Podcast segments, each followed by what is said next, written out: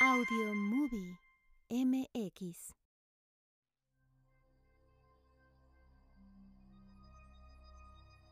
La heliofísica es la ciencia que estudia la conexión entre el Sol y los planetas. La información de la actividad solar de los años 1972 a 1982 se obtuvo de un documento elaborado con la información recopilada de las estaciones El Cerrillo en Toluca, México, y Boulder, en Colorado, Estados Unidos. Y de 1996 a la fecha se obtiene de spacewaterlife.com. Dicha información es responsabilidad de quien y cómo la interpreta. Lo demás es ficción, si no te resuena. Los sentimientos son lo que nos diferencia de las demás especies galácticas. El llamado.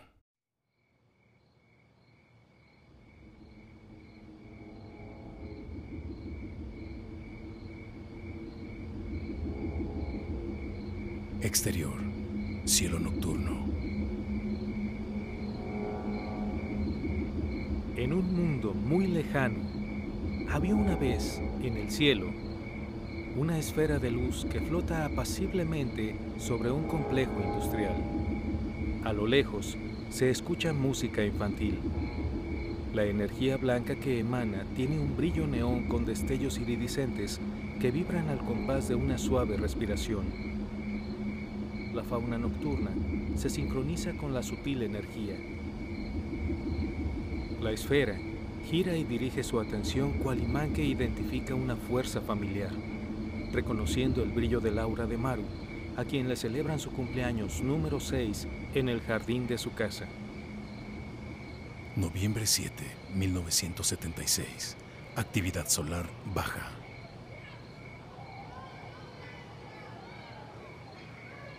Cargando una charola con el pastel, María de los Ángeles, de 31 años, observa a su esposo Roberto, de 38, quien camina hacia la recámara de Maru.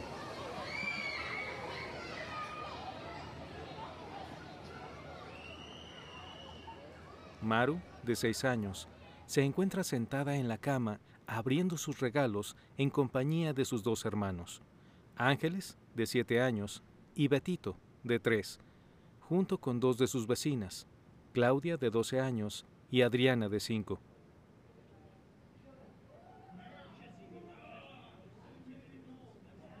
La puerta de la recámara se abre para dar paso a Roberto, el padre de Maru. Ella lo mira con una orgullosa sonrisa. Ya es tiempo de partir el pastel. Lávense las manos y corran a la mesa. Los niños gritan emocionados, sueltan los juguetes y salen de la habitación. Roberto para en seco a Maru tomándola por el hombro. Maru, espera. Antes debo darte tu regalo. La pequeña asiente feliz con la cabeza, regresa a la cama y se acomoda el vestido amarillo para sentarse erguida.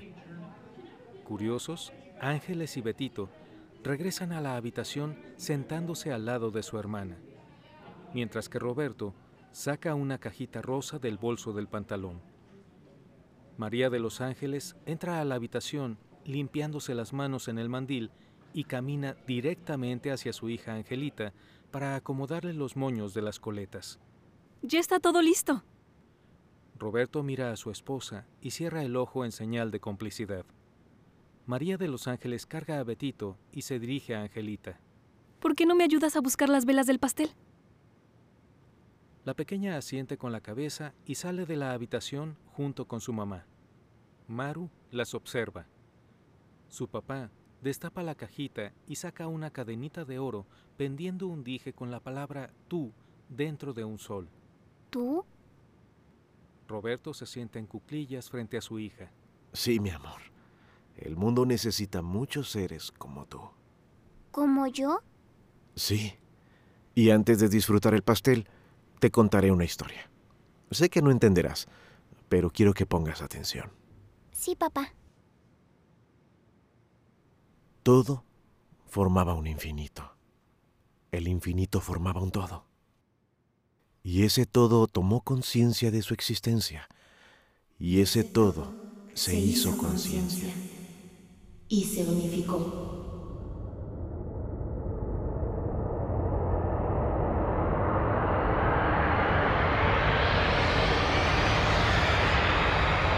todo en uno, uno en todo.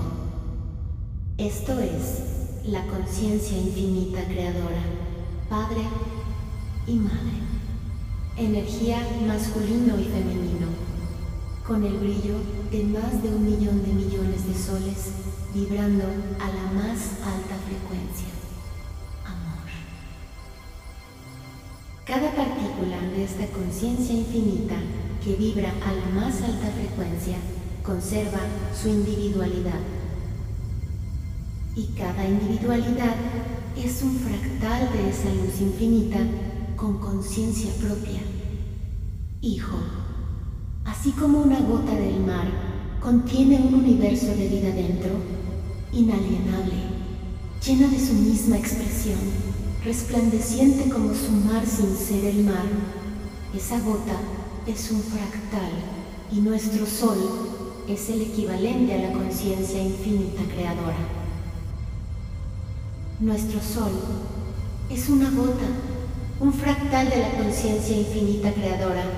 Estableció su propio sistema de vida. Y millones de soles han realizado y realizan lo mismo. Vida continua.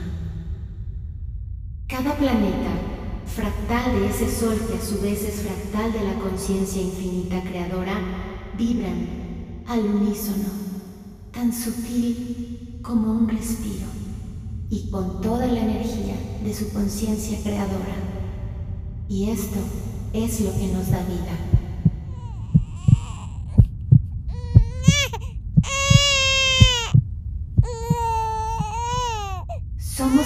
de ese sol que nos mantiene vivos y a su vez es un fractal de la conciencia infinita creadora, todos unidos, formando un todo, siendo uno, energizándonos, vibrando. Y esa vibración tiene una frecuencia con su propia fuerza y al ritmo de sus pensamientos y sentimientos, renovándose, experimentando la vida una y otra vez. Nuestro sistema solar se encuentra a billones de billones de años luz de la conciencia infinita creadora, distancia establecida por dimensiones, formas de pensamiento, conciencia y ritmos de vibración. Pero este conocimiento de nuestro principio de creación se humanizó, se les dio un rostro y nos separó, guardándolo para el servicio de unos cuantos.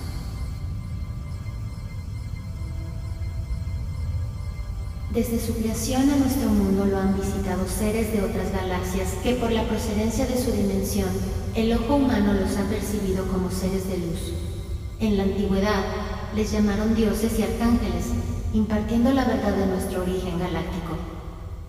Algunas razas modificaron la genética de los primitivos seres de ese entonces en amor a ellos mismos y para beneficio propio, y otros en amor a ese ser. Esta es la polaridad del amor, servirse a uno mismo y servir para todos, siendo la segunda el principio de la conciencia infinita creadora, llamada también Dios Padre, Creador y en la antigüedad el Dios Sol.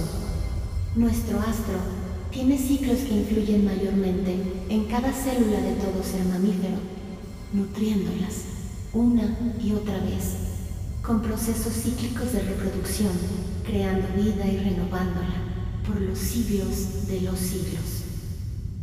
Y el tiempo pasó. El libre albedrío le ganó al discernimiento. El mensaje original se desvirtuó. Somos fractales de la conciencia infinita creadora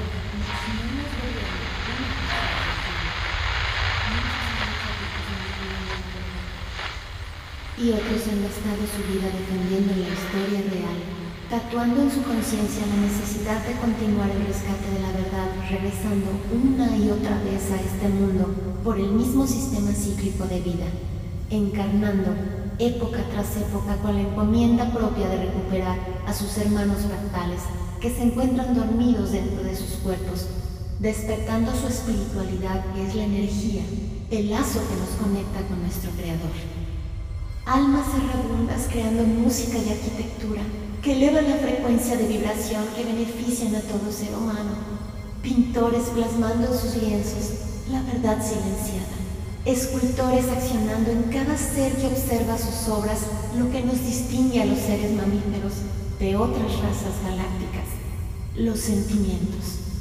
Físicos con fórmulas matemáticas exponiendo la verdad con ejemplo de valentía. Pocos han discernido la verdad, elevaron su conciencia en nivel vibratorio. Otros decidieron, por libre albedrío, tras saber su origen, utilizarlo para sí mismos, y los demás simplemente no lo creen. Pon la verdad frente a sus ojos y no la verán. Los seres de otras dimensiones llaman a estas almas errabundas los errantes. Estos misioneros que han recorrido el mundo época tras época no han llegado de otras galaxias. Son seres nativos de esta tierra que han evolucionado su conciencia y conocen en lo más profundo el amor de todo ser vivo y su poder. Lo han visto a los ojos de los demás lo han sentido con el alma de todas las formas y lo han respirado en lo más sublime que enaltezca el amor. Eternamente enamorados de la creación, vida tras vida, honrados con el índigo en su aura. A estas almas errantes las cuidan desde el cielo los mismos seres de luz que han visitado nuestro planeta desde el inicio de los tiempos, porque tienen la misma misión.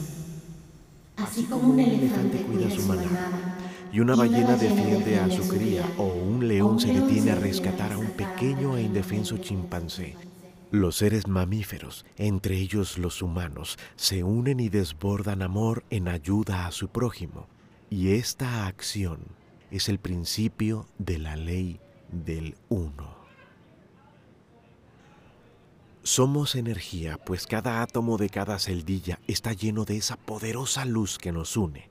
Y eso somos, porque de ahí venimos.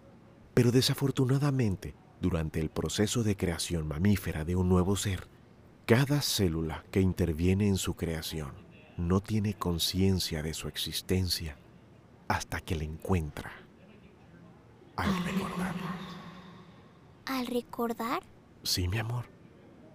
Tu carta astral determinó tu destino, y cuando el signo que rige tu luna llegue a su era, una señal te abrirá los ojos y todo tendrá sentido. Porque, ¿sabes? El índigo de tu alma te distingue, pero antes debes perderte para identificarte con lo que vibra en tu alma y recordar lo que te trajo de vuelta.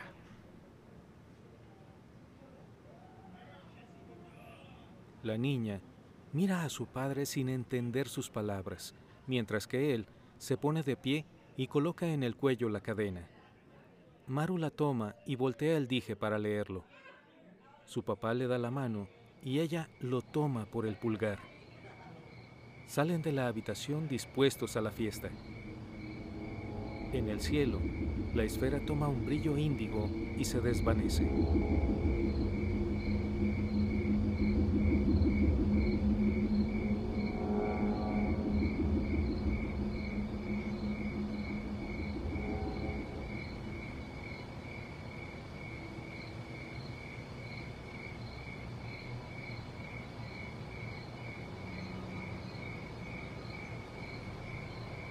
Pasado poco más de cuatro décadas. Ahora, en vísperas de cumplir los 51 años, Maru se encuentra en la terraza de su casa mirando a las estrellas. Su luz ahora es opacada por una distorsión. Esta distorsión son los pensamientos que nublan su campo de energía y este se encuentra sumamente bajo. Hace muchos años que dejó de relucir. Ella intenta calmarse para poder discernir pero no logra aquietar sus pensamientos. Y frente a ella, el cielo oscuro, limpio y estrellado, mientras cuya hija de nombre Miranda ve la televisión en la cocina.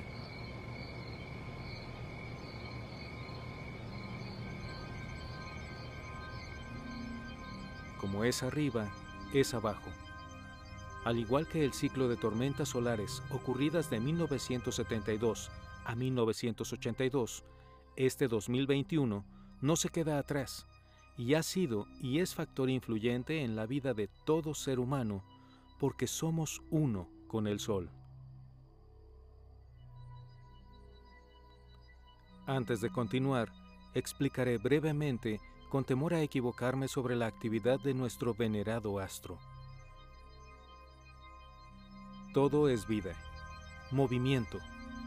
El Sol rota al igual que los planetas y cada planeta, conforme a la cercanía del astro solar, e incluso por su tamaño, giran a su alrededor, todos rotando con su propia individualidad, completando cronológicamente ciclos tal como en la antigüedad lo descubrieron y estudiaron los toltecas y los mayas, dejando plasmada la información en un calendario. Referente a este cuerpo celeste, entre diciembre del 2019 a enero del año subsecuente, nuestro Sol comenzó su vigésimo quinto ciclo terrestre. Esta etapa de transición que sucede en sentido de menos a más, o inicio y final, se le divide y nombra como mínimo solar y máximo solar. Durante el final del primer periodo del mínimo solar y por consiguiente al inicio del segundo periodo del máximo solar, el Sol aumenta su actividad y consecuentemente va aumentando la emisión de sus llamaradas, a las cuales se les mide en clase C, M, X y X10, siendo la de menor intensidad la C.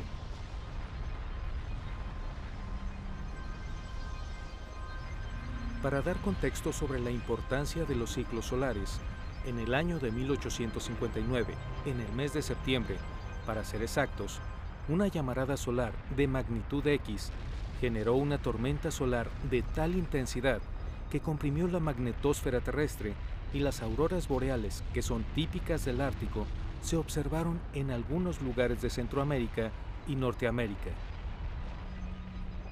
En ese entonces, el único medio de comunicación era el telégrafo, servicio que se interrumpió durante varios meses debido al calentamiento o incendio de sus cables.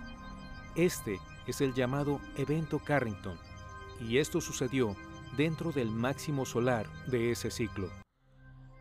Estas llamaradas, también denominadas CME, eyección de masa coronal, también se les bautiza como ondas de radiación y viento solar, que contienen y o están formadas por un flujo de protones.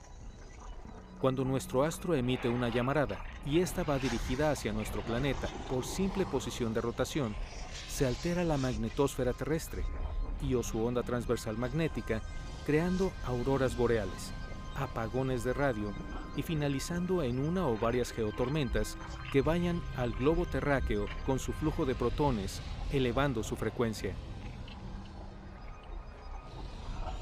La intensidad de la alteración de la magnetosfera se mide en Kp y la vibración que genera es el resultado de la llamada resonancia Schumann, que se expresa en hercios. En cuanto el valor Kp se lee, siendo menor o calmo el 0 y mayor o perturbación magnética alta el 9. Regresando al flujo de protones que bañan nuestro planeta con cada eyección de masa coronal, y siendo la Tierra el tercer planeta, recibe la energía de estas fulgurantes eyecciones, cubriéndola con sus protones solares. Este cúmulo de energía, nuestra Tierra la absorbe y también la libera, se armoniza y continúa. Este proceso es de igual forma para todo ser mamífero. Somos uno. Como es arriba, es abajo. Este energizante baño de luz eleva la frecuencia vibratoria tanto en el mundo como en nosotros, resintiendo el embate en todo nuestro cuerpo. En conjunto, dicha actividad altera el llamado ritmo circadiano del sueño, donde el proceso de transición y vigilia se ve afectado ocasionando cambios físicos, mentales y conductuales, ya que este ciclo está determinado y regulado por moléculas específicas de interacción intercelular alterando nuestro reloj biológico.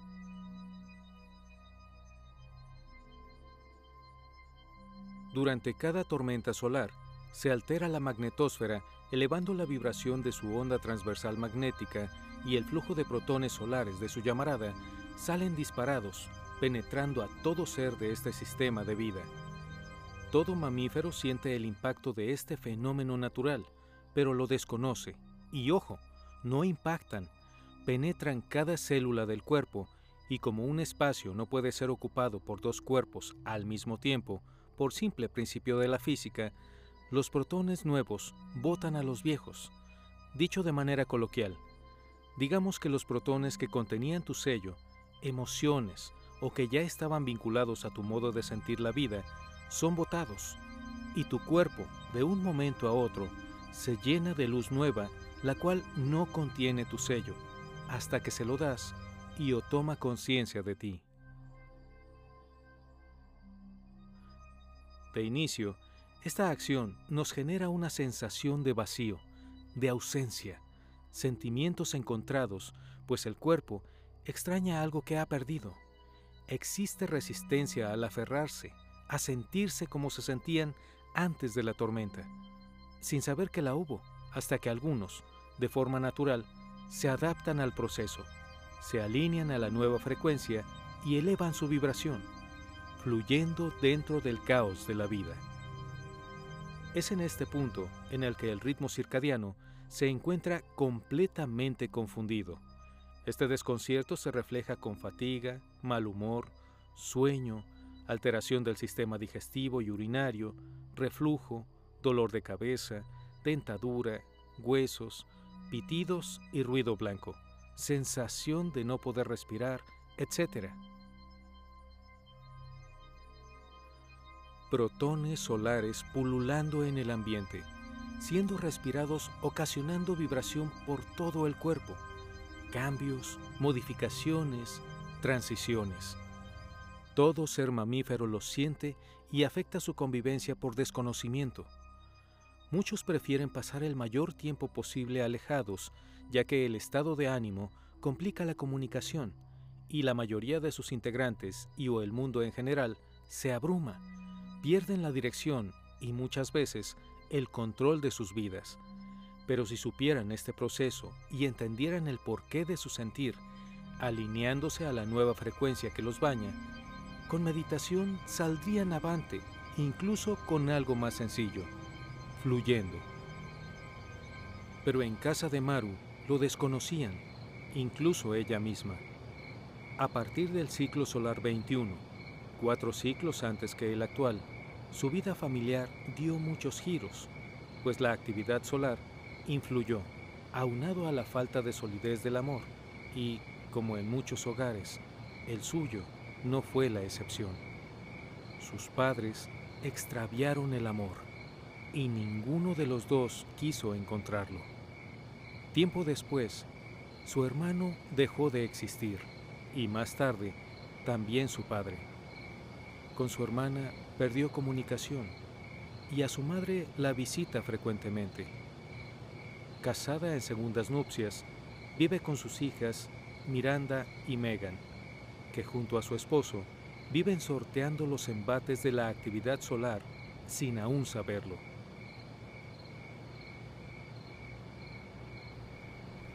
México, octubre 21 del 2021. Índice KP 2.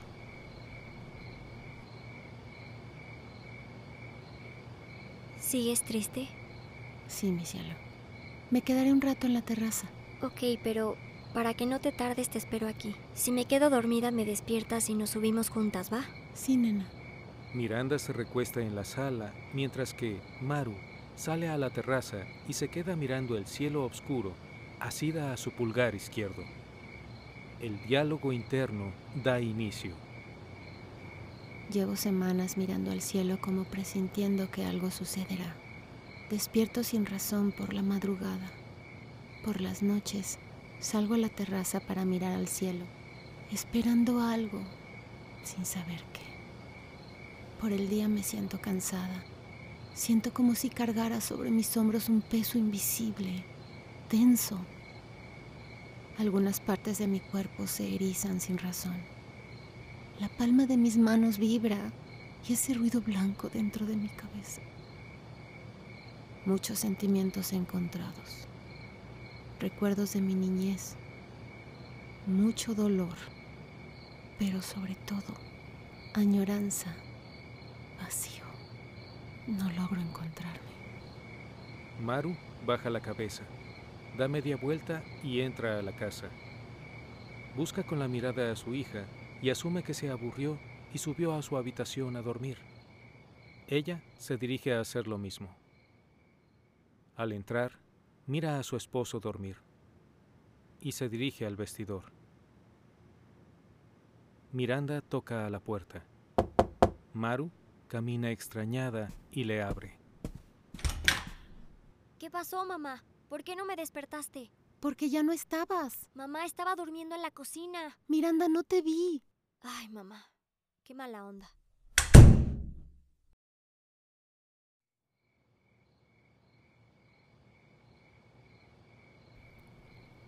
Exterior, Casa de Maru. Octubre 22 del 2021. 4 AM. Índice KP 2. Desde el cielo se observa un gran árbol dentro de una pequeña barranca que colinda con el jardín de la casa, separado por un barandal de cristal. En medio del jardín se encuentra una sala con cojines blancos. Detrás de esta, una pared cubierta de mosaico azul iridiscente y unas escaleras con once peldaños que invitan a pasar al siguiente nivel de la casa. La pared del mosaico azul corresponde al canal de nado. Enseguida, la terraza principal, cubierta por un techo de cristal sostenido por vigas de madera. La terraza tiene una gran mesa con 12 sillas tapizadas en color blanco y una chimenea empotrada en el lado izquierdo de la casa. Este comedor se encuentra rodeado por ventanales y tras esos ventanales se encuentra la sala principal y del lado izquierdo la cocina. Plantas colgantes de color, morado, rosa, gris y verde, marcan la división entre pisos y arriba de estas se observa un ventanal y tras de este un sillón giratorio en color azul.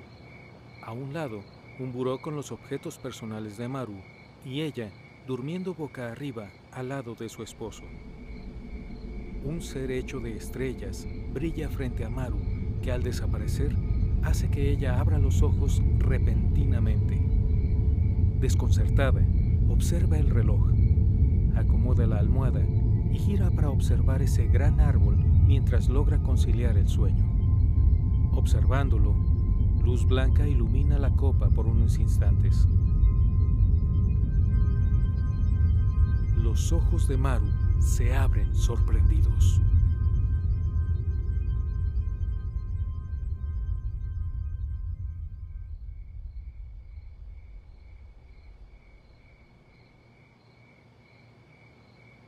Exterior, terraza, noche.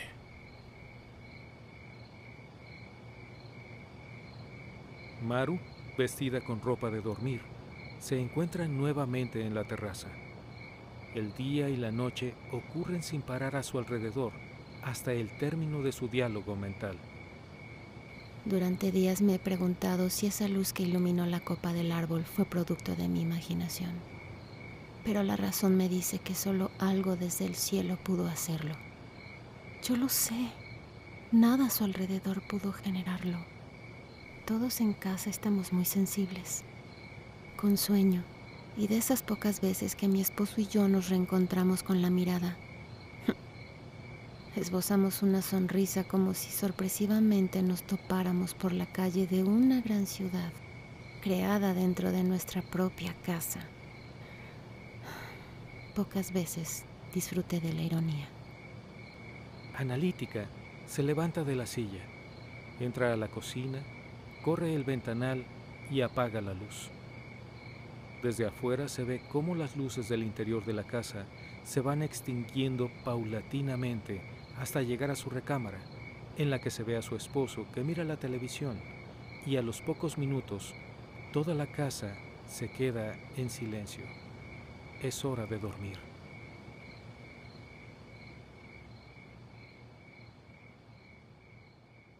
Interior, recámara Maru, noche. Octubre 25, 2021. Índice KP 2. Maru y su esposo duermen dándose la espalda. Ese ser luminoso flota encima de ella, la observa, sonríe, le toca la nariz y desaparece. Sus ojos se abren repentinamente. El reloj marca las 4 de la mañana. Gira y pensativa observa el árbol. Una esfera de luz blanca brillante de aproximadamente 30 centímetros de diámetro cruza flotando frente al árbol y baja hacia la barranca esquivando las ramas en zigzag. Los ojos de Maru se abren con asombro.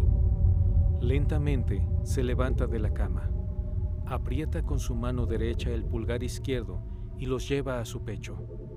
Camina hacia el ventanal. La luz ya no está. Exterior. Terraza. Noche. Octubre 26, 2021. Llamarada solar tipo M con índice KP2. Maru se encuentra sentada en la terraza frente al árbol, observándolo.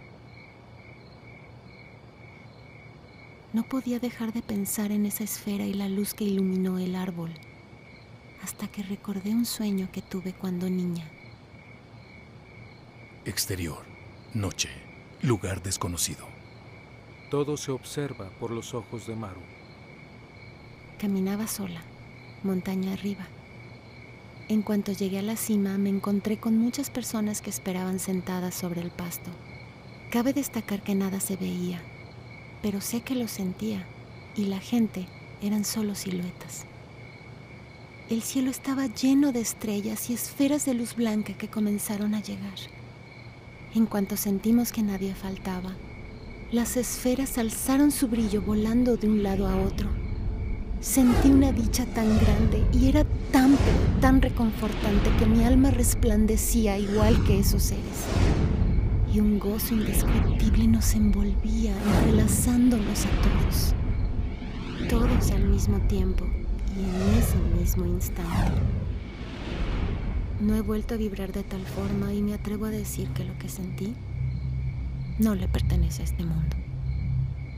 Fue un reencuentro, una cita y ahora que la vuelvo a tener frente a mí y no en un sueño, me ha dejado con la sensación de andar flotando, con incertidumbre, como si estuviera vacía, dormida.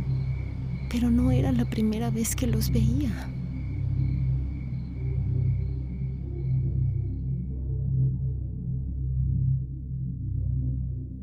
Interior. Casa de la familia Reynoso.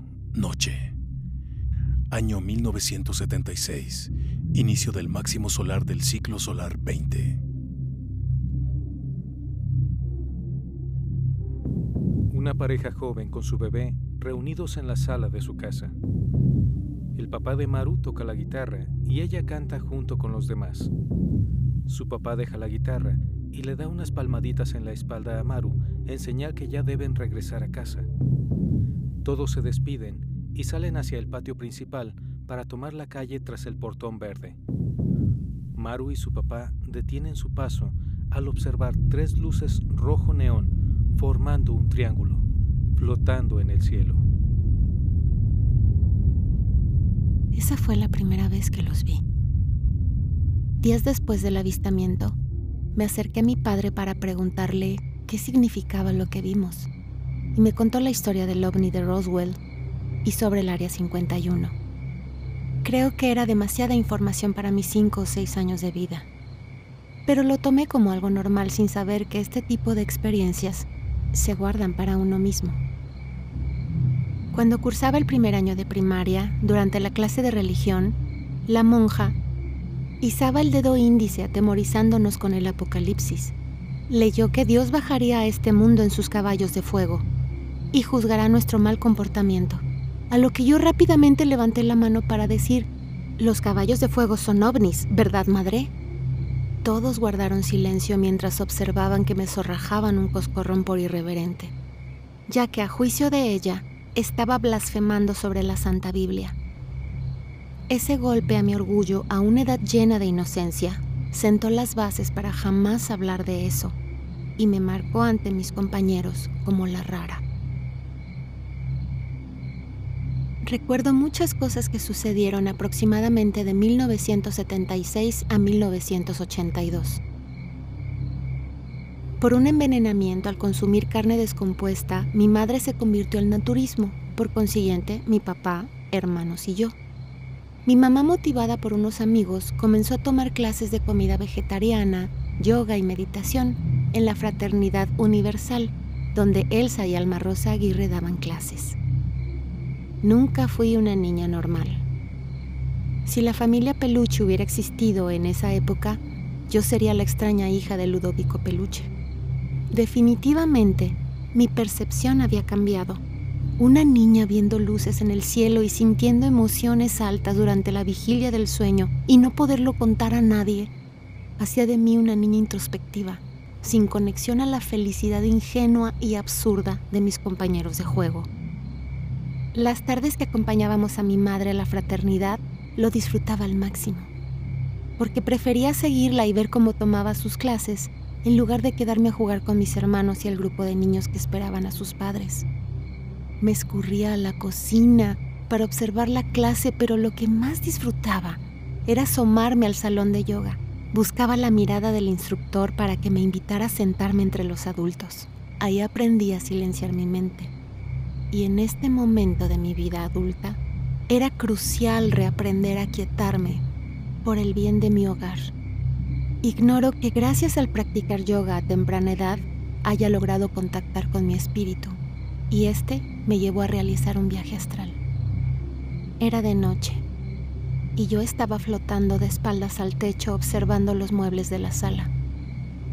Recuerdo claramente la luz que entraba por la ventana y alumbraba el sillón de tres plazas, los trofeos de boliche de mis padres, todo. Veía todo desde arriba. Después, solo recuerdo que me alejaba de la casa y haré hincapié en que sigo recordando cómo se movían las hojas del árbol de guayabo que estaba sembrado en la casa del vecino y los cables de luz que cada vez se hacían menos visibles al alejarme de mi casa. No recuerdo más. Cuando le platiqué a mi papá le cambió el semblante. Ese tema nunca lo habíamos tocado. Se levantó de su cama, caminó hacia el librero, tomó un libro y me pidió que lo leyera. Se titulaba El cordón de plata. Mil veces maldije la forma tan viva de percibir lo que sucede a mi alrededor Demasiada sensibilidad me aleja de las personas, pero a veces debemos observar la delicada brisa que nos rodea cuando te encuentras dentro de un huracán. Los ojos de Maru se abren y se llenan de terror. Los recuerdos de esos avistamientos cruzan rápidamente por su mente, desde la primera vez que los vio hasta ese momento. Los vi a lo lejos y en sueños, pero jamás tan cerca. Por primera vez en muchos años estoy siendo consciente de esto. ¿Cómo es posible que al ver la esfera de luz que flotaba a unos metros de mí, no sentí la felicidad que viví en mi sueño? Es demasiado en tan poco tiempo. Algo, algo está sucediendo. ¿En qué momento me perdí? Y al analizarlo, vi frente a mí a una niña de 15 años buscando trabajo. Desde el cielo se observa a Maru pensativa, sin darse cuenta de que sus hijas, cada una por separado, se encuentran en el balcón de su habitación mirando al cielo. Exterior, Casa Maru, terraza noche. Transcurrieron los días. Finalizó octubre y comenzó el mes de noviembre. Los primeros cinco días se desarrollaron con alta actividad solar.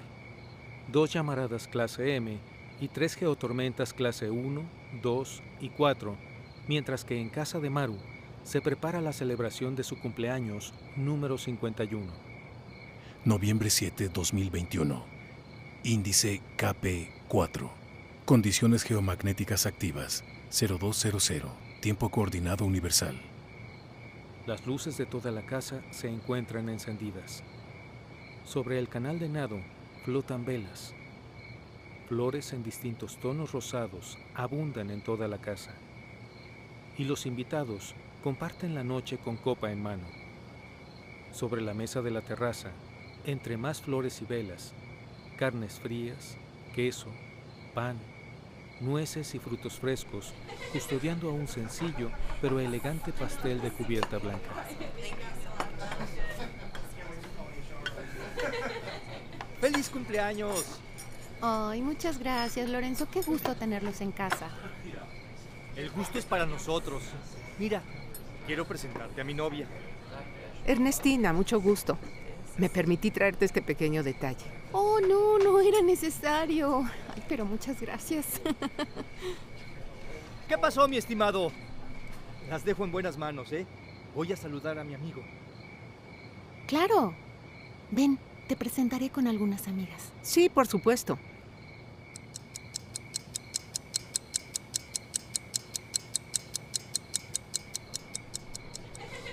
Oh, entonces acudes con frecuencia a congresos de meditación. Así es, y he viajado por toda la República y varias partes del mundo.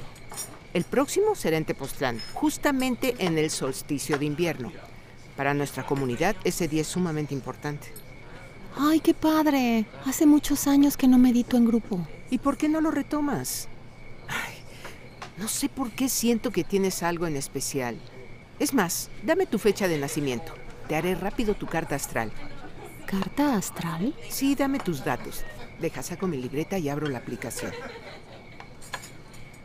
Maru observa a Ernestina cómo saca de su bolso una libreta roja con un sol plasmado en dorado, dejándola sobre la mesa. Un mesero se acerca ofreciéndoles más vino rosado. Ambas toman una copa. Ernestina la deja en la mesa. Maru la observa fijamente mientras sorbe el vino. Ernestina mira a su alrededor, asegurándose que nadie más se encuentre cerca. Ya estoy lista. Dame tu fecha y hora. Oh, sí, está bien. 7 de noviembre de 1970 y 6.25 AM. Dame un segundo. ¡Wow! Tu signo solar es escorpión con ascendente en escorpión y luna en acuario. El próximo 21 de diciembre inicia la era de acuario. Esta es tu era. ¿Mi era? Sí. Eres muy sensible, te lo aseguro. Y la era de acuario marca una etapa de vida llena de sensibilidad.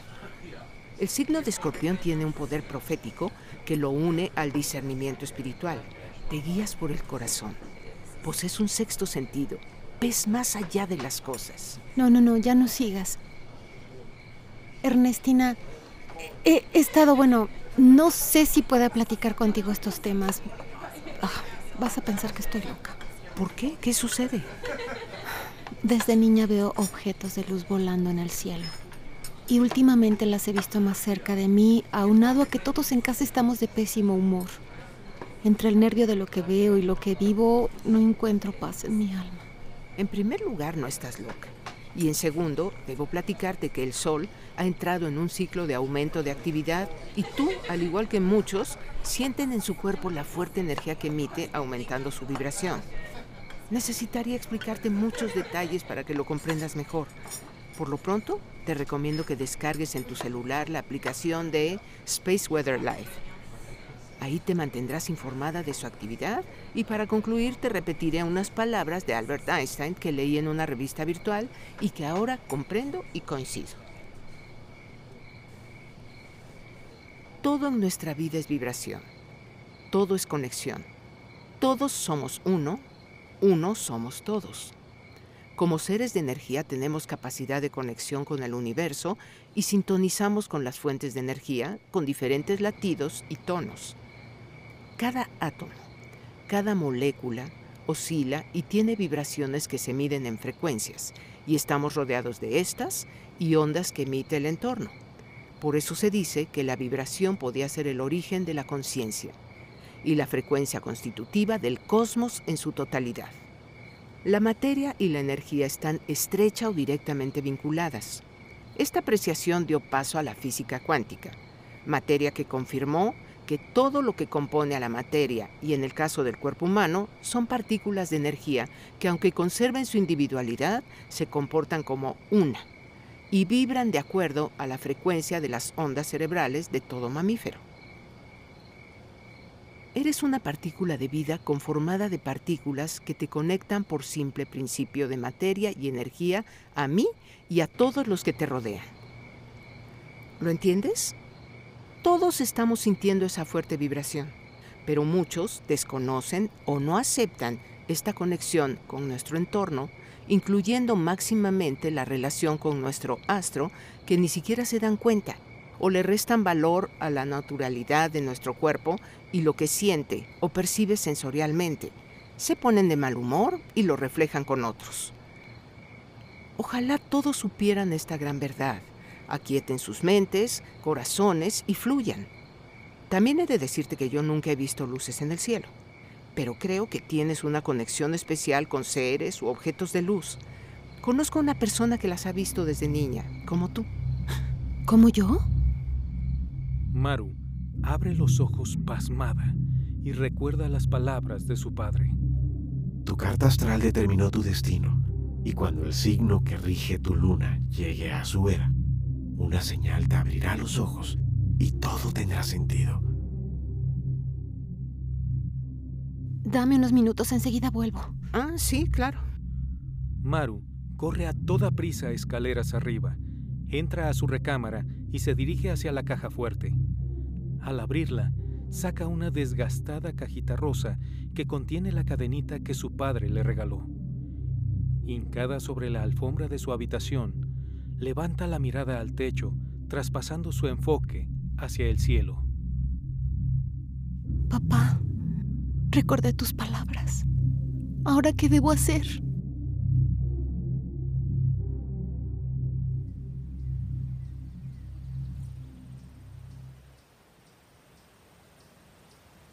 Exterior. Cielo azul. Día.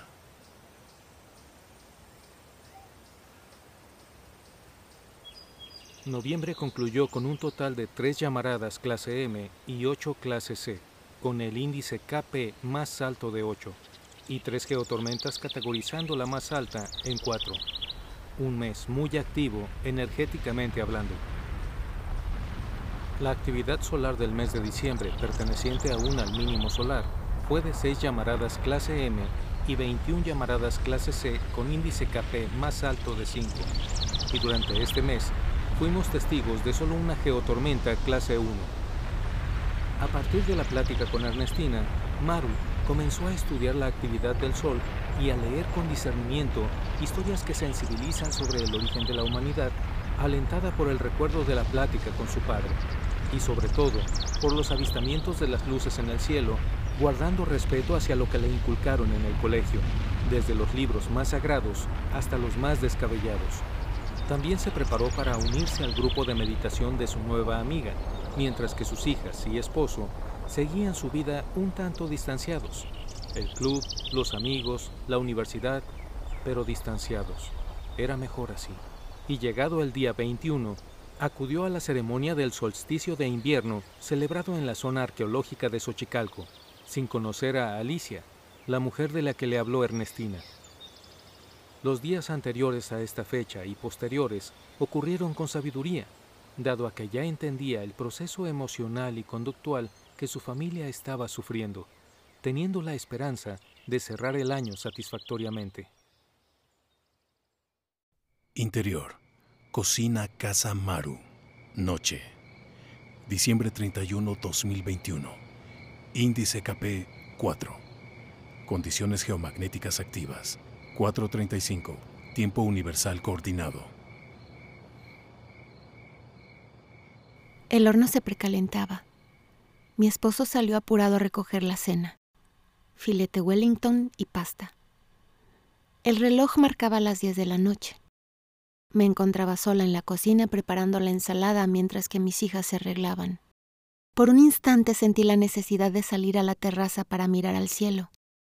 Y cuando lo hice, una estrella con un brillo especial comenzó a moverse. Era una especie de media luna acostada flotando frente a mí, con un brillo sutilmente espectacular, y tuve un recuerdo cíclico. Diciembre 31 del 2011. Llamarada clase C5. Índice KP 2 más. Terraza Restaurant Casa Piñón. Tepoztlán, Morelos. Noche. Al entrar a la terraza vi el escenario, la batería, las bocinas, el teclado y los micrófonos, todo listo. El brillo de las lentejuelas de mi blusa distrajo a algunos trabajadores cuando el viento abrió el saco negro que portaba. Estiré los brazos, acomodé la solapa y subí las mangas arriba del codo. Acomodé mis pulseras y observé a las familias y parejas que se encontraban festejando en el restaurante. Saludé a mis compañeros y caminé hacia el barandal que se encontraba atrás del equipo para admirar el poblado de Amatlán de Quetzalcoatl. En ese tiempo formaba parte de un grupo musical y era costumbre despedir el año trabajando en ese lugar. A unos minutos de concluir el 2011, vimos a lo lejos una luz larga rojo neón, cual pieza de salami flotando sobre el pueblo de Amatlán. Era grande. Todos los que estábamos ahí lo vimos lo tomé como un buen augurio y con tranquilidad. Al fin y al cabo no era la primera vez que los veía. Y justamente, diez años después, se repite el fenómeno, pero con una hermosa luz blanca iridiscente. Ambas, dentro de sus líneas de tiempo con diferencia exacta de 10 años, observan las luces en el cielo nocturno.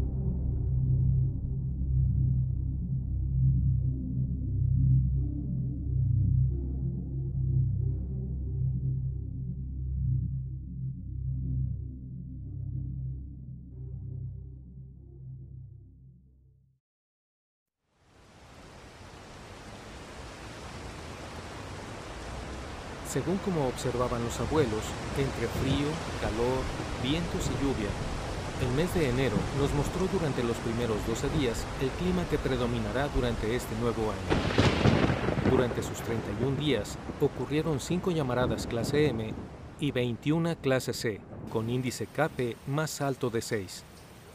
Toda esta actividad generó 4 geotormentas, categorizando la más alta como 2. Entendiendo todo lo que el cuerpo humano recibe y genera, Maru y familia continúan sobrellevando su vida y entorno.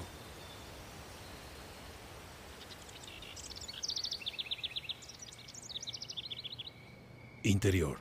Casa Maru. Noche. Maru duerme tranquilamente abrazada a su esposo. Mis padres se separaron, pero jamás se divorciaron y decían que por nosotros vivían juntos. Era horrible estar en casa. Mi relación con mi madre nunca fue buena. Ella alegaba que yo era independiente, que no necesitaba de ella y que por eso se entregaba a mis dos hermanos, siendo yo la de en medio.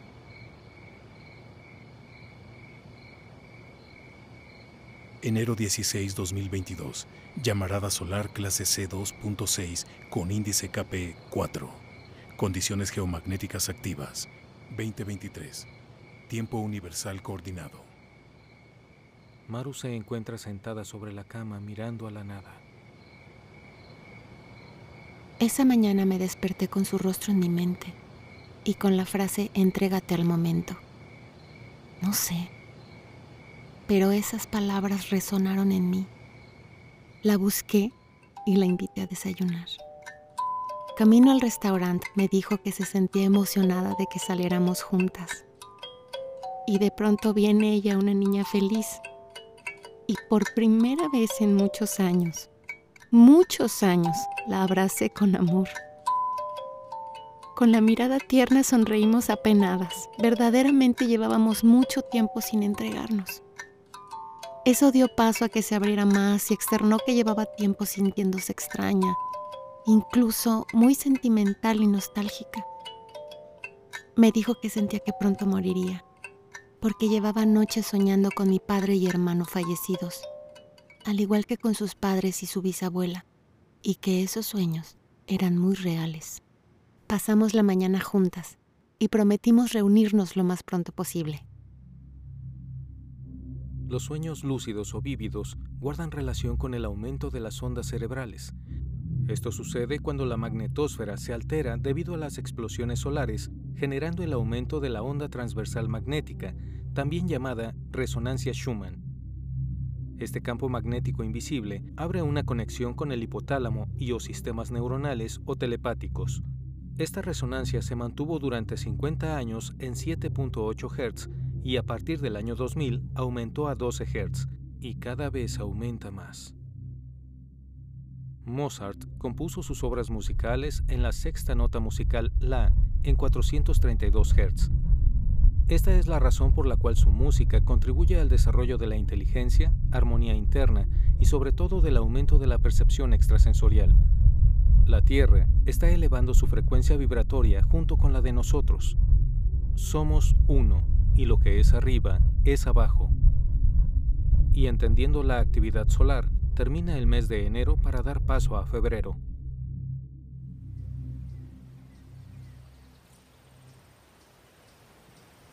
Interior Casa Maru, día.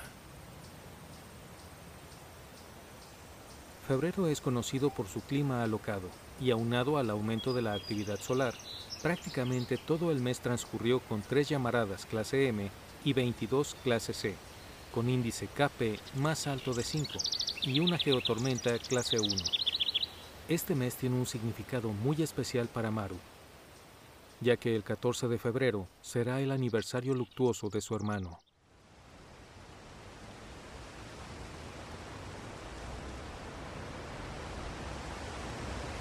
El viento de la madrugada despierta a Maru y después de bajar a la cocina para prepararse un café, se sienta en la terraza a disfrutar del amanecer. Su esposo se alista para ir al club a las 7 a.m. Sus hijas se despiertan una a una y bajan a tomar café con su mamá. Febrero 11, 2022. Índice KP 5. Tormenta geomagnética menor, clase 1. Umbral alcanzado 2059 UTC.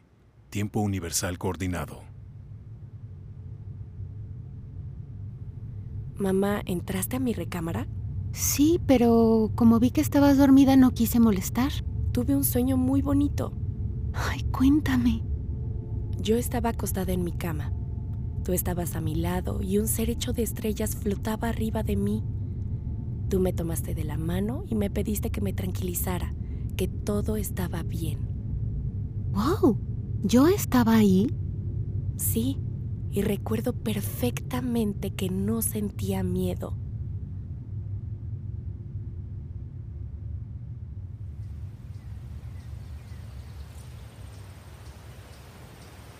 Ese sueño me maravilló. Sentí que por una noche el cosmos se engalanó visitando la recámara de mi hija la naturaleza cobró aún más sentido en mí, que designé las tardes para acostarme en el pasto mientras observaba el cielo azul y la oscuridad de sus noches. Al paso del tiempo, observé un patrón de concentración, el cual comencé a afianzarlo para meditar. Y seré franca, aún me cuesta mucho trabajo mantenerla. Sin embargo, durante la noche, acostada en la cama y antes de dormir, Pongo mucha atención en mi cuerpo y he descubierto que el hormigueo en mis manos es energía girando sobre mis palmas. Qué maravilloso es el cuerpo humano. A los pocos días de la experiencia de mi hija, tuve un sueño que me erizó la piel. Yo no me vi a mí misma. Todo era por mis ojos. Estaba de pie frente a un mostrador muy alto, color verde agua. Había una mujer muy nerviosa. Las dos sabíamos que no debía estar dentro de ese lugar. Yo cargaba un pedazo de pan y ella tenía sobre la vitrina un guiso con carne. Nunca escuché la voz de ella ni la mía. Solo sabía que quería un poco de ese guiso a cambio de un pedazo de pan. Algo sucedió y ella salió corriendo. Aproveché, tomé un poco de carne, le dejé la mitad de mi pan y me escondí bajo una mesa. Recuerdo que ella regresó muy nerviosa. Alguien a quien las dos le teníamos miedo venía en camino. Alcé mis brazos para enseñarle que ya había tomado lo que quería. Y cuando los vi, me di cuenta que yo era una niña de quizá cuatro años y que mi piel era negra. Yo era una pequeña nena de color y estoy segura de que me arrancaron la vida como arrancas una flor de la tierra. Y me quedé sin la oportunidad de ser yo quien cierra los ojos mientras disfruta los rayos del sol. Lloré mucho. Fue tan real. Yo fui esa niña en otra vida.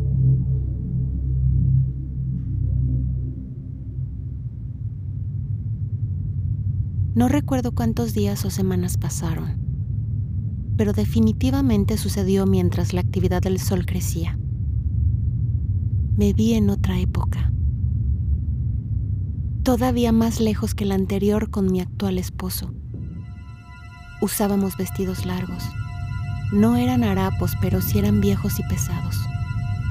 Buscábamos a un médico que lo curara subíamos por unas escaleras de madera dentro de un lugar en el que había mucha gente. Como una taberna donde abajo celebraban con vino y arriba atendían a la gente foránea en busca de salud. Y perdí a mi esposo entre la gente. Lo busqué por todos lados hasta salir corriendo de ese lugar y otra vida se mezcló. Era más actual Corría buscándolo en un lugar donde hacía mucho calor. Todavía recuerdo el sol en mi piel. No había pavimento, solo tierra café. Polvosa tierra café. Una camioneta vieja se paró y un hombre me dijo que me ayudaría. Me subí y en ese momento sentí en todo mi ser que no sería así. Ya no llegué a mi destino.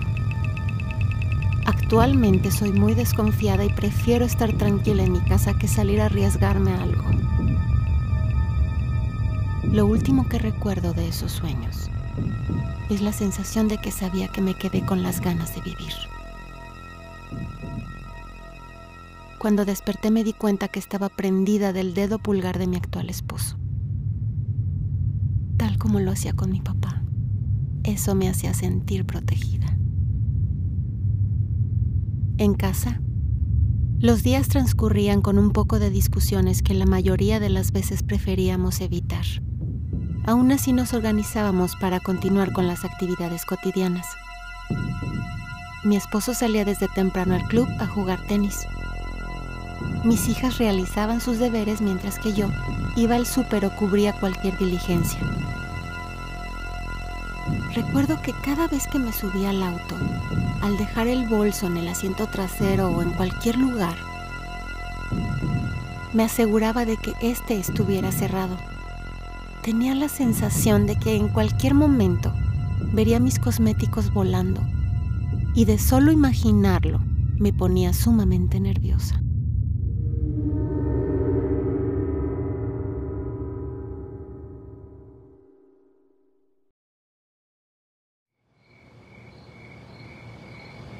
Interior, Casa Maru, noche. Un ser de luz se encuentra de pie al lado de Maru susurrándole al oído, y mientras ella duerme, su mente comienza a ver lo que escucha. Dos estrellas en el cielo, una joven, llena de energía, testaruda y alebrestada, la otra, un astro viejo y experimentado, sumamente observador y calmo. Una noche fijaron su atención en una joven mujer que lloraba, pues no podía quedar embarazada. La más joven se acercó tanto para conocer el rostro de la mujer que su energía se fundió con ella, y como milagro se instaló en su vientre y se convirtió en una hermosa bebé de cabellos castaños. La mujer la nombró Miranda. Esa estrella hecha niña, creció feliz al lado de su madre. Cantaban y reían juntas en cualquier momento del día. Miranda trajo consigo mucha suerte y prosperidad a sus nuevos padres, pero su mamá tuvo la visión de ver a su hija en un futuro sola y le pidió al cielo que le permitiera tener otro bebé. Una noche la mujer comenzó a orar al universo clamando una nueva vida y la estrella vieja que nunca perdió detalle de su amiga y compañera decidió acercarse para conocer sus ojos humanos. Después decidió conocer los de la mujer quedando inmediatamente perdida en su brillo que se fundió instalándose en su vientre. La mujer dio a luz a su segunda hija, Megan, una hermosa bebé de piel blanca y cabello negro a su lado, y al igual que su hermana, trajo torta bajo el brazo. Esa pequeña no tiene la chispa de su hermana. Ella es un alma vieja, serena y tranquila, que le enseña tanto a su hermana como a su mamá a ser mejor humano.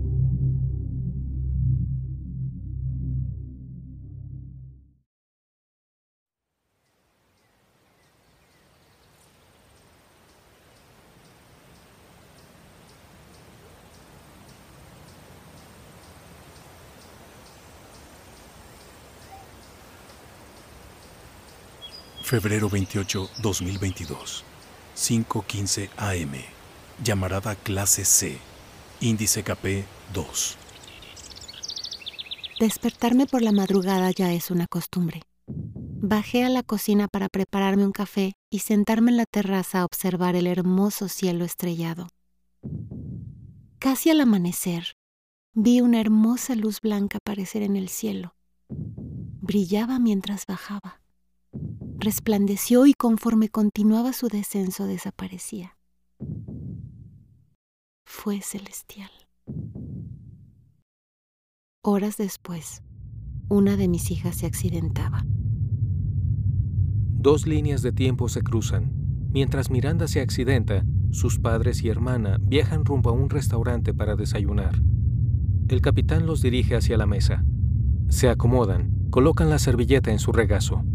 Maru deja el celular en la mesa mientras busca sus gafas y este comienza a sonar. Mamá, está sonando tu teléfono. Ah, sí, es tu hermana. Bueno. Mamá. ¿Qué pasó? Mamá, no te vayas a asustar. ¿Qué pasó? Chocamos. Estoy bien. ¿Dónde estás? Estoy con mi papá, ya me revisaron los paramédicos. La vida de Maru se detiene por un segundo y todo comienza a ocurrir en cámara lenta. Maru mira angustiada a Ezra mientras que Megan se lleva las manos al rostro. Los meseros y los comensales observan cómo salen a toda prisa del restaurante. Mi hija salió la noche anterior con su prima a festejar el cumpleaños de una de sus tías y se quedó a dormir en su casa. A la mañana siguiente salieron temprano. Ella con su prima en un auto, su primo en otro y en un tercer vehículo conducido por el esposo de su prima en compañía de su hijo.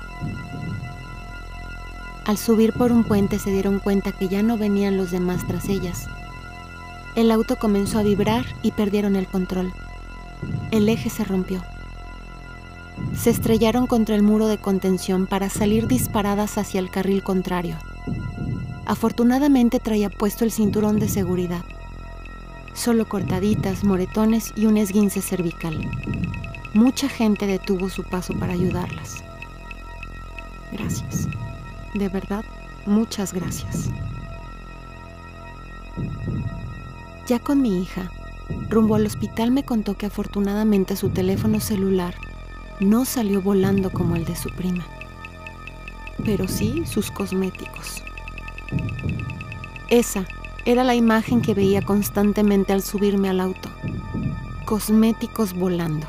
Y no era la primera vez que tenía sentimientos premonitorios. Octubre 21, 1995. Una noche, siendo novia del padre de mis hijas, por alguna razón nos quedamos abrazados más de lo acostumbrado y en mi mente resonaron las palabras agárrate fuerte. Días después, conduciendo rumbo a su casa por la autopista Cuautla-Cuernavaca, se topó de frente con un auto al entrar a una curva. Luego logró esquivarlo para estrellarse contra unas rocas. Cuando supe y pude verlo en el hospital, Tenía marcado el cinturón de seguridad sobre su hombro.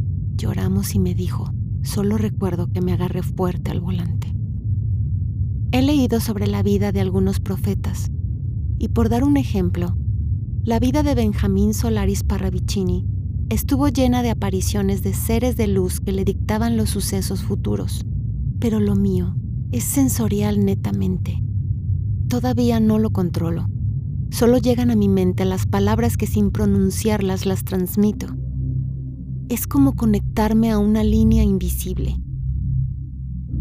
paralela al mundo que conocemos, en donde todos caminamos astralmente en sincronía, al mismo ritmo, hasta que se topan de frente los que vibran igual, y yo de forma sensorial, dentro de otra línea de tiempo lo capto. Así es como lo percibo. Supe con anticipación lo que sucedería. De mi alma salió. Agárrate bien. Recibió el mensaje desde su cuerpo astral y lo hizo. Ocurrió lo mismo cuando en mi mente veía los cosméticos volar. Entré a la línea de tiempo de mi sobrina y mi propia hija. Incluso la noche anterior al accidente, me aseguré de que el tanque de mi auto estuviese lleno porque dentro de mí sabía que saldría apurada a buscarla pero como la mayoría de las veces mi sentido de percepción está alerta, no identifico cuándo es real o solo temor de madre. Hasta que sucede. Lo analicé una y otra vez y lo que más me resuena es, somos uno y estamos conectados. Emanamos pensamientos y estos son energía. Mi sobrina ya había notado algo mal en su auto y esa inseguridad la percibí. Soy muy sensible y justamente de forma sensorial supe o vibré algo extraño. Este proceso la mente no lo comprende, porque toda comunicación sensitiva es energía exhalada, o digamos que es comunicación entre almas, y las más sensibles la captan. Las líneas de tiempo no son más que las líneas de vida de cada energía encarnada. Es decir, imaginemos que cada integrante de tu familia genera un rayo de luz que se conecta al sol central. Imagínalos a todos con su brillante línea de vida. Ahora imagina que entras a una de esas líneas de tiempo y sensitivamente observas todo lo que siente, quiere, anhela, y de forma carnal, regresando al accidente de mi hija, me inquietaba la sensación de que sucedería algo cuando supe que pasaría la noche con ella. Se me erizó la piel y astralmente pululaba a mi alrededor la sensación de un mal presagio. Y rezando que no fuera así, inconscientemente me alistaba teniendo el tanque de gasolina lleno energía distorsionada a mi alrededor que presagiaba mis sentidos. Y recordando más a fondo, durante el año 2011, supe que moriría mi hermano y no lo entendí hasta que sucedió.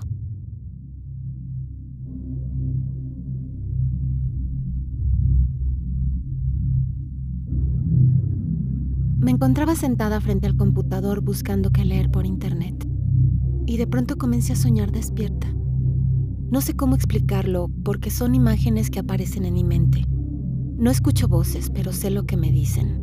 Vi a mi cuñada diciéndome que se volvería a casar y era muy importante que yo lo supiera. Y para que eso sucediera, mi hermano tendría que estar muerto. Un mes después falleció y tres años después, la viuda de mi hermano nos buscó para compartirnos que había encontrado un gran hombre y se uniría a él. Cuando supe que mi hermano había muerto, corrí a buscarlo. Lo encontré tendido en su cama y una sábana blanca cubriéndolo. No quise ver su rostro.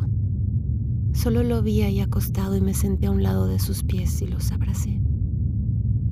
Mi cuñada en ese entonces se acercó llorando y me preguntó qué iba a hacer de ella y su bebé. Yo solo la miré y le dije que ella estaría bien.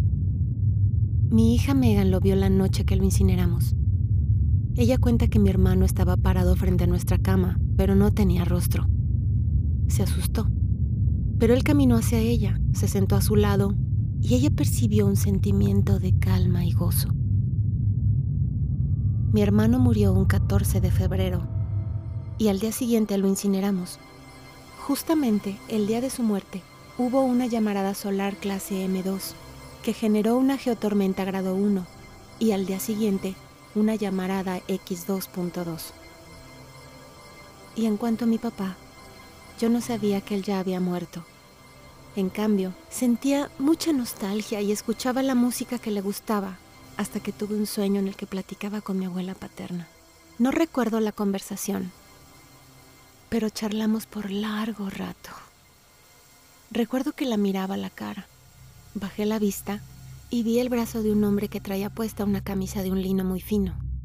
Lo demás ya no es relevante contar, pero sé que él me buscó para decirme que ya había muerto, incluso para caminar varios días a mi lado. Estoy segura que yo lo sentía.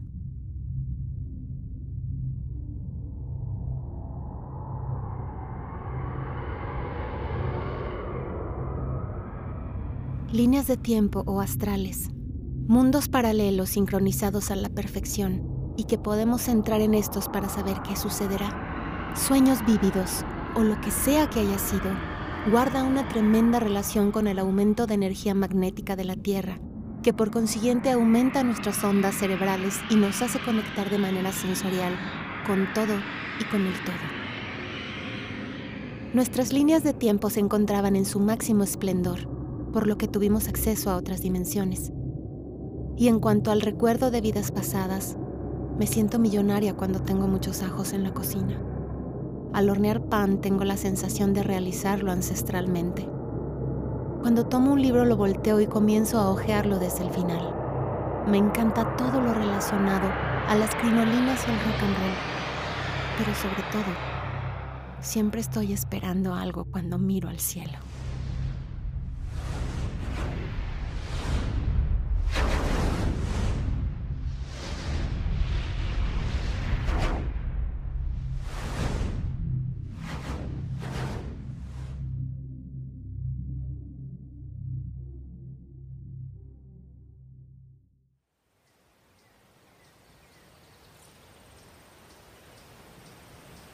Interior Casa Maru, día. Inicia el mes de la primavera, del solsticio, marzo, cargado de llamaradas solares, 27 clase C, 8 clase M y 1 clase X. El índice KP fluctuó durante todo el mes entre 2 y 6.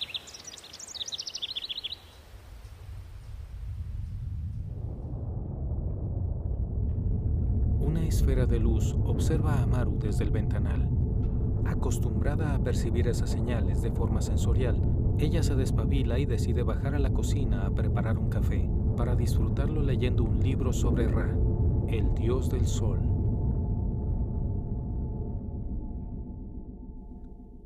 Marzo 3, 2022. Llamarada clase C. Índice KP 2. Hola, ma. Hola, mi cielo. Ay, no te sentí. ¿Quieres un café? No, ma, gracias. No tengo sueño. Bajé y te vi tan inmersa en la lectura que no quise interrumpir.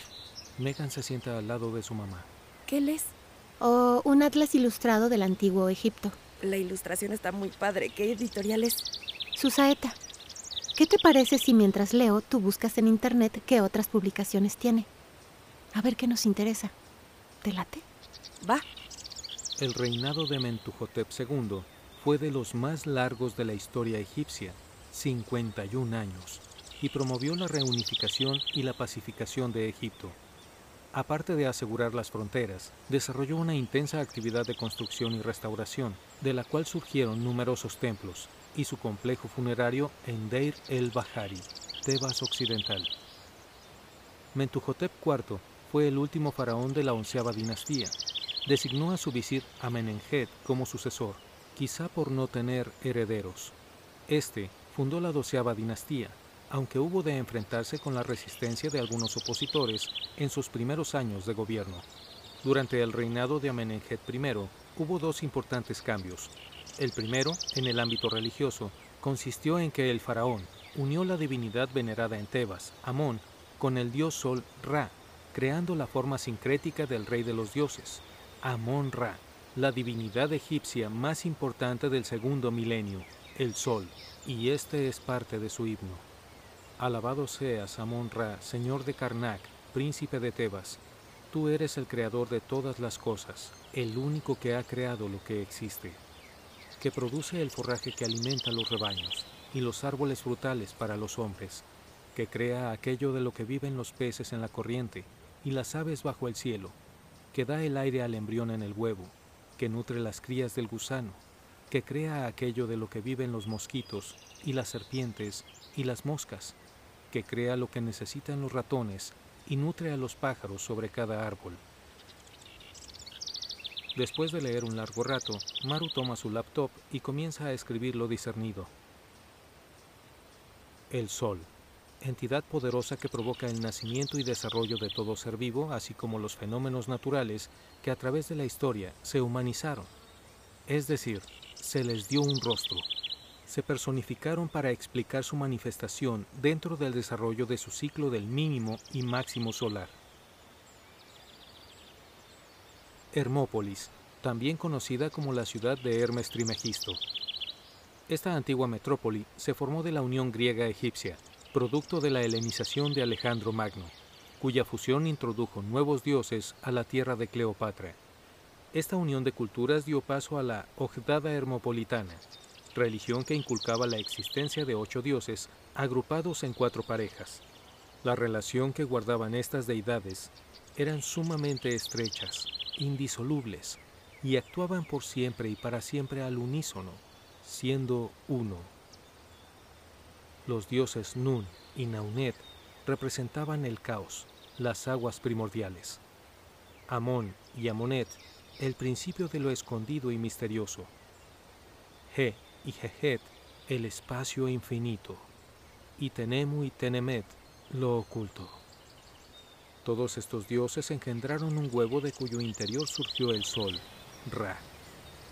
Dentro de la teología heliopolitana, que es la doctrina del antiguo Egipto, específicamente en la ciudad de Memphis, llamaban Amon Ra, Atom Ra, como su dios de Miurgo, palabra que significa dentro de la filosofía gnóstica alma universal, principio activo del mundo, y dentro de la platónica, divinidad que crea y armoniza el universo.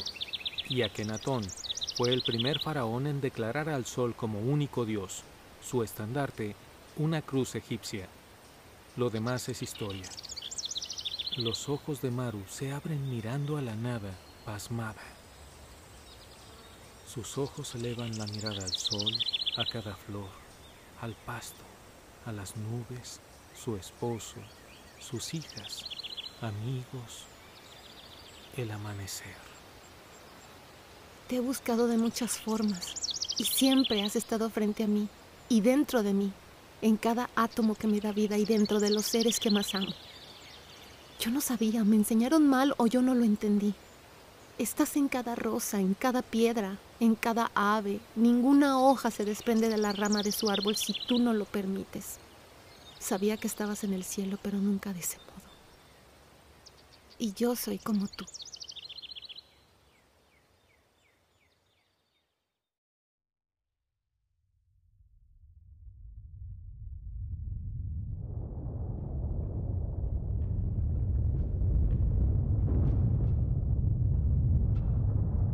El principal dios de la cultura maya era Kukulcán. Festejaban su llegada con el inicio del tiempo de siembra en el mes de marzo y concluía en el mes de septiembre, tiempo de cosechar. Siendo expertos en cálculos astronómicos y matemáticos, entendieron el recorrido que realiza la Tierra alrededor del Sol, y durante este proceso se observan dos equinoccios y dos solsticios, colocando en sus pirámides un escalón por cada ciclo cumplido de 52 años. Xochicalco, lugar de flores.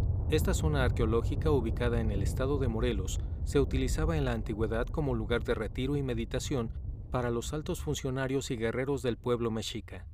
Esta zona cuenta con un marcador equinoccial, es decir, un observatorio curiosamente subterráneo por donde al coincidir la salida del sol forma una perfecta estela de luz, la cual marca el inicio de la primavera, el banderazo para sembrar vida en la tierra que ha de nutrirse con el sol hasta que en septiembre, al final de este equinoccio, se cosechará el fruto de la siembra que habrá de alimentar a la población. Este era el ritual. Y veneraban al sol como su máximo dios dador de vida, al igual que en la cultura egipcia. Se lee en distintas formas de escritura que un grupo de sobrevivientes de la Atlántida se instalaron en Egipto y América, entre ellos Hermes Trimegisto, quienes compartieron la función del sol en la vida humana y su sincretismo. Marzo 21, 2022. Apagón de radio tipo 2. Lluvia de protones 549. Tiempo coordinado universal. Índice KP 2. Maru asiste junto con Ernestina a la celebración del equinoccio de primavera en la zona arqueológica de Xochicalco. Es costumbre vestir de blanco para emular la carga de luz que recibe el cuerpo, ya que no es visible al ojo humano. Simbolismo que ahora guarda sustento. Afortunadamente tuvo acceso al observatorio subterráneo y observó el fenómeno con más eco en su alma. También fue parte de la meditación masiva que logró sentir la vibración de la energía recorrer todo su cuerpo y de ahí junto con otro grupo de personas se trasladaron a Tepoztlán, lugar famoso y reconocido mundialmente por ser un centro energético y por los avistamientos de objetos voladores identificados a discreción. Quiso visitar el restaurante de Casa Piñón para recordar el avistamiento del 2011, pero de momento esa área estaba fuera de servicio. Los días transcurrieron con mucha más madurez. Incluso su familia observó el comportamiento apacible por parte de ella, por lo que ellos también optaron por relajarse. Dicen que cuando cambias de actitud, cambia tu entorno. Y así sucedió.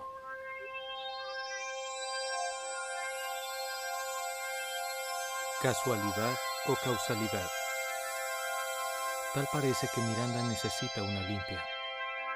Cinco semanas después del accidente con su prima, dio un mal paso y sufrió un fuerte esguince de tobillo. Ezra la llevó a una sesión de terapia deportiva para recuperar su movilidad. Mientras espera, escucha la plática de un desconocido. Dicha conversación llama la atención, ya que éste ha escrito un libro de los ciclos solares según la cultura tolteca y maya. Con una gracia desvergonzada, le cuenta que no tuvo más remedio que poner atención en su conversación, y curiosamente, su esposa se encontraba estudiando los ciclos solares intercambiaron tarjetas. ¿Y cuál va siendo la sorpresa de Maru? Que ese desconocido hombre para su esposo era un viejo amigo de la juventud y que curiosamente guardaban sus números telefónicos mas no se contactaban. Misterios de la vida, sin contar que este día ha sido uno de los más activos. Abril 20, 2022.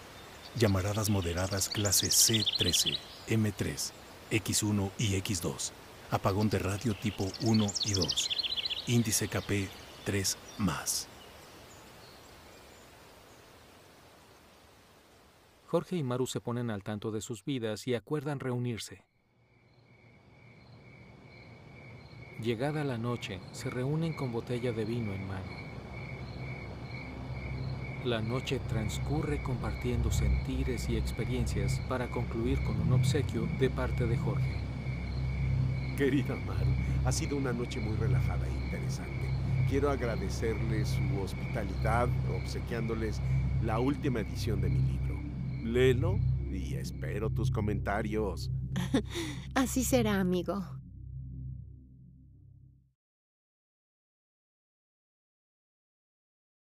Exterior. Terraza Casa Maru. Llegó uno de los meses que se caracteriza por ser de los más calientes del año y justamente el quinto mes del quinto sol. La actividad solar transcurrió cargada de geotormentas y apagones de radio, a veces tres por día, con varias llamaradas clase X. Maru inicia sus días hidratándose y tratando de fluir dentro de las situaciones cotidianas. El día 15 de mayo disfrutó al lado de su familia el eclipse lunar en Escorpio desde el techo de su casa. Siendo ese su signo solar, se sienta en el piso para observar toda la transición. Después de tomar fotos y charlar, uno a uno, decide incorporarse a sus actividades dejándola sola. A lo lejos, luces en el cielo como anunciando una tormenta se manifiestan. Observando la ciudad con la luna de Marco, aparece un rayo dorado por instantes en el cielo. Este no guardaba las características comunes. Era una línea dorada que apareció como si cayese del cielo hacia la tierra.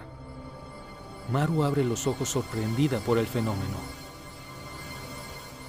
Los días transcurren con altas y bajas, aprendiendo a controlar sus emociones y a encontrar el equilibrio entre las reacciones de su esposo y el conocimiento del proceso solar para no caer en discusiones absurdas.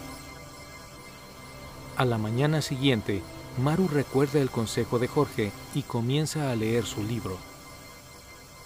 Jorge es un hombre que ha dedicado parte de su vida a la arqueología y que gracias a un sueño se enfocó en la investigación de los ciclos solares de la cultura tolteca, quienes sentaron las bases de lo que ahora conocemos.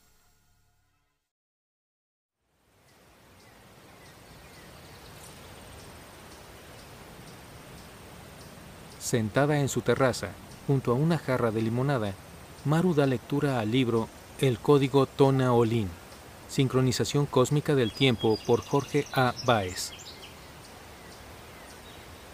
Shumolpili, el fuego nuevo.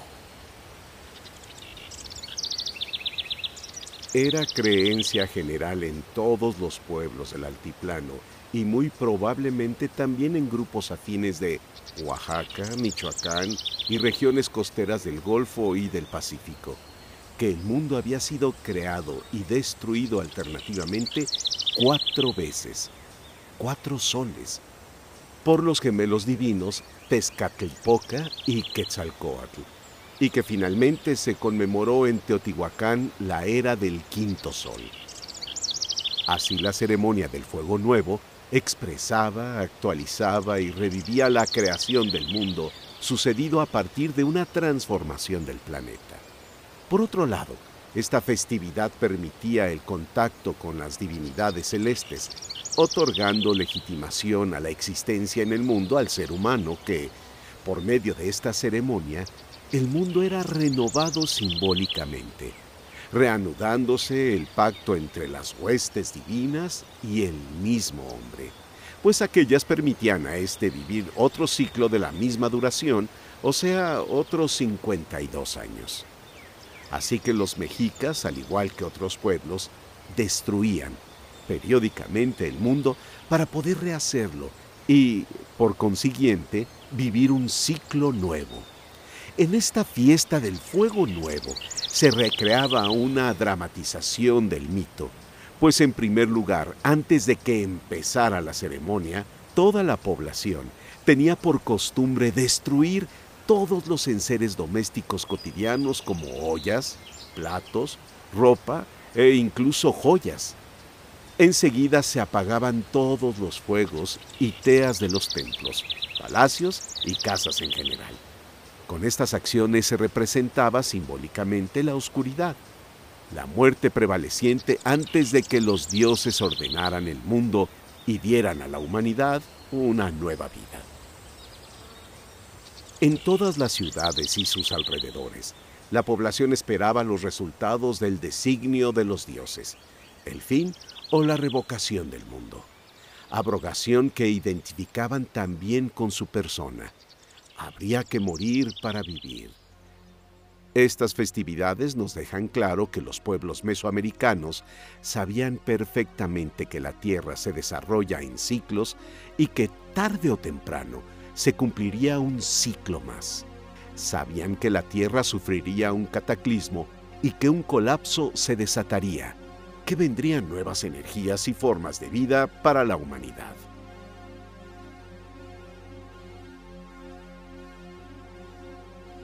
Estudios modernos nos permiten conocer que el gran cinturón oceánico controla el clima de la Tierra y que el cinturón solar domina el de nuestra estrella específicamente el de las manchas solares, sucediendo con gran precisión y se requiere aproximadamente 52 años para que se complete un bucle de flujo energético dentro del Sol. Esta es la base de las predicciones climatológicas solares. Los campos magnéticos que fueron barridos en 1999 reaparecerán como emisiones de energía electromagnética de alta intensidad, provocando en el Sol grandes formaciones de manchas solares en el 2025. En el año 1507, antes de la conquista española, el imperio mexica realizó la última ceremonia del Fuego Nuevo, la cual no se volvió a celebrar por imposición de la religión católica, mientras que muchas de las poblaciones aledañas al valle de Anáhuac la siguieron conmemorando de forma secreta. De haberse realizado la siguiente ceremonia en el año 1559, y así sucesivamente cada 52 años, el próximo rito del Fuego Nuevo sería el 8 de febrero del 2027. Para los mexicas, así como para otras culturas, el sol era representado como el dios de la fertilidad por sus efectos en la tierra, ya que intervenía en la vida de las personas y todo ser viviente. En la actualidad, se sabe que la radiación solar es factor determinante en la producción de hormonas a tal grado que nos lleva a la conclusión de que la fertilidad y desarrollo humano depende de esta radiación. Sin embargo, nuestros antepasados ya conocían este principio y edificaciones relacionadas con el aprovechamiento de estas energías divinas provenientes del mismo Tonatiuh, dios del sol en la cultura mexica. Los pueblos mesoamericanos descubrieron a través de la observación celeste que el día y la noche retornaban a diario dando origen a ciclos repetitivos. Por tal razón, construyeron majestuosos observatorios con precisión asombrosa. Esto ayudó a percatarse que el Sol, la Luna, otros astros con sus movimientos, daba lugar a la presencia de fenómenos naturales cíclicos en la Tierra. Esta observación minuciosa y constante llevó a las culturas ancestrales a plasmar estos fenómenos en un sistema matemático integrado permitiéndoles desarrollar una serie de cuentas astronómicas para medir dichos ciclos. El Kalpowali, actualmente conocido como calendario, fue el método que utilizaron como medición del tiempo y también como medio para pronosticar el clima, influencia de personalidades celestes y sobre todo el aprovechamiento de las energías que se manifiestan en la Madre Tierra. Fueron los mexicas quienes recopilaron información sobre este conocimiento, esculpiéndolo en un monolito de piedra. La mayoría de los calendarios mesoamericanos, incluyendo los elaborados por los mayas, indicaban como fin de la era Quiahuitl, lluvia cósmica, el 10 de noviembre del 2012. Con el paso de las Pléyades por el cenit, posteriormente, habría un periodo de transición que conjugaría los calendarios en la fecha correspondiente al 8 de febrero del 2027. Y con esta fecha concluiría. Dentro de los cálculos astronómicos de los mayas, pronosticaron que el Sol emitiría una serie de llamaradas radiantes que llegarían a la Tierra y al resto del sistema solar, transformando y evolucionando todo lo que tuviera vida a su paso. Con este evento procedería el comienzo de una nueva era, que según la cultura mexica es llamada Xochitl, florecimiento, o Quin, sol, por los mayas. Esta era tendrá una duración de 1296 años, 18 ciclos de 72 años. Según este cómputo ancestral, la Tierra ha tenido ya 19 ciclos de 1296 años, completando una serie de 24.624 años.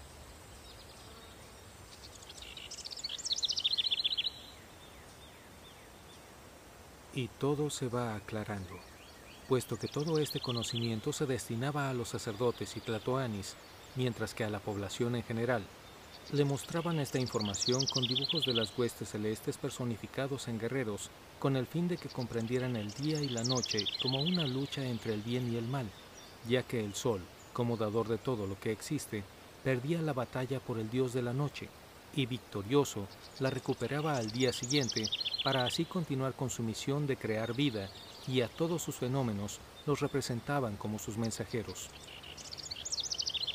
La población tolteca tenía la libertad de entregarse al conocimiento que solo estaba designado para la alta jerarquía, tomados como adeptos y tras un entrenamiento no físico, sino espiritual, comenzaba su alineamiento hacia la sabiduría del Tonaolín, sapiencia que se adquirió desde tiempos remotos de la legendaria Atlántida. Para tomarlo como adepto, este ser debía mostrar demasiada afinidad a guardar un ideal impersonal en beneficio de la humanidad, dirigirse con amor y fraternidad con igualdad de acción hacia todos los seres y razas. Por último, saberse consciente de superarse a sí mismo con el dominio de los egos del corazón y mente, encontrando dentro de su ser al Quetzalcoatl, siendo que este término significa luminoso, el que vibra en la luz, el iluminado. Y todo comenzó aún más a resonar.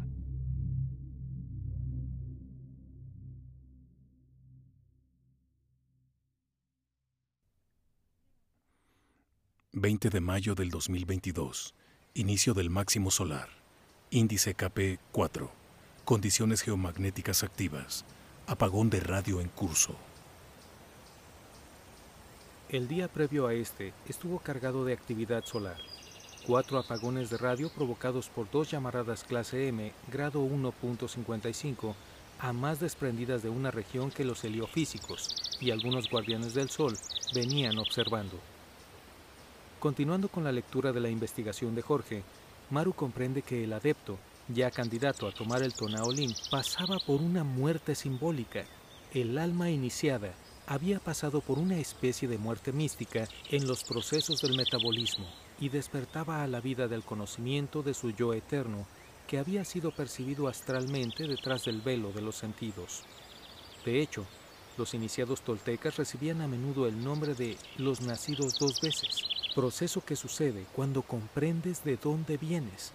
Y es en esta parte del libro de su amigo, el cual escribió con puño y letra, le recordó las palabras que 45 años atrás su padre le transmitió.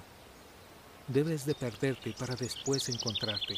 Y sobre todo la palabra tú, que simbólicamente dentro de la cultura tolteca significa comprender que eres uno con el universo. Yo soy tú y tú eres yo y con esta aceptación se obtiene el grado Quetzalcoatl.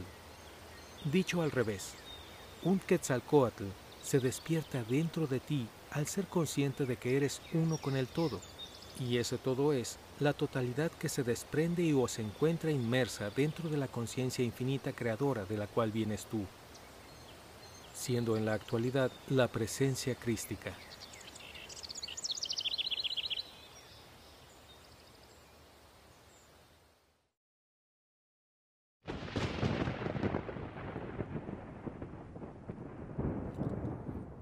Mayo 25, 2022.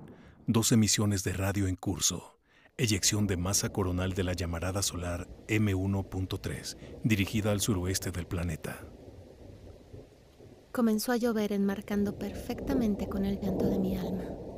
Llevo meses alineándome a las nuevas vibraciones, aprendiendo con humildad y discernimiento. Pero ¿cómo abandonar mi casa como adepto para profundizar en este conocimiento sin romper el mundo que yo misma creé. Mi hogar, mi esposo, mis hijas, mis perros, mi trabajo, mi madre, todo, todo absolutamente. Definitivamente, debo encontrar el balance ya que no puedo controlar lo externo. ¿Cómo es posible que busque paz en mi alma cuando en mi casa vivimos bajo el presagio de un huracán permanente?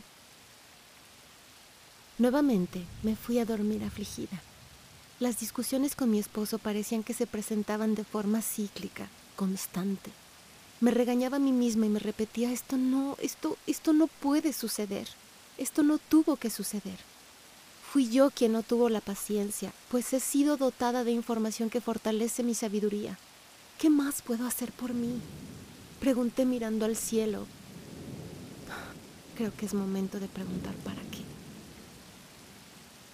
Al día siguiente me desperté con la frase, brisa dentro del huracán. ¿Por qué y para qué? Cuando pregunto por qué, me victimizo. Pierdo el panorama actuando y admitiendo mentiras convenientes. Pero cuando desde la honestidad del fondo de mi corazón he cuestionado para qué, todo comienza a moverse como huracán para después acomodarse. Comienzo a observar con discernimiento, pero lograr el equilibrio me resulta estresante. Exigía desde mis adentros armonía en todo mi entorno para poder fluir. Me deprimía dado a que el entendimiento de mi familia no coincidía con el ahora mío por lo que no podía fluir y, como dicen algunos, surfear sobre las altas energías que si yo no las recibía tranquila, ellas terminarían quemando mis circuitos, metafóricamente hablando. Estaba desesperada. Acepto que me victimicé aludiendo que necesitaba de paz y que nadie debía de amargar mi día. Y ahí fue cuando resonó que debía ser brisa dentro del huracán. Y respiré. Veo la belleza de la flor cuando aún es capullo. Y si ese capullo no terminara de abrir, vería lo hermosa que es por dentro. Esa es la fe en la vida diaria, comprendiendo que, así un huracán llegue y le robe todos sus pétalos, la rosa seguirá erguida, incluso el tallo con todas sus espinas. La comprensión del todo. Yo soy igual que tú, amado universo. Me reconozco como parte de ti y fluyo dentro del caos de la vida. Debo acostumbrarme a no crear conversaciones dentro de mi cabeza. Son procesos virtuales, inexistentes, que distorsionan mi energía y no me dejan avanzar. Trabajaré en asimilarlo. El sol ha sido alabado desde los sumerios, atlantes, toltecas, egipcios y mayas como el dador de la esencia divina, la pila universal. Sin sus protones solares, nada existiría, pues son el alimento que nos recarga las células. Escoger, optar, decidir y convenir son verbos de libre albedrío. No proporcionarle tiempo a elevar nuestra espiritualidad depende del discernimiento que nos da la pureza del alma, siendo que ésta muchas veces se halla rezagada en lo más profundo del ser. Diferentes razas galácticas han dejado su huella desde los inicios, y lo que nos une es el amor como vibración más alta. Pero lo que hace la diferencia entre ellos y nosotros son los sentimientos. Y como dijo Paravicini, la teoría de Darwin dejará de ser porque el ser humano llegó del cielo. Pertenecemos a la proporción áurea del universo. De acuerdo con esta, podemos tener la percepción de admirar un cosmos dentro del cuerpo humano.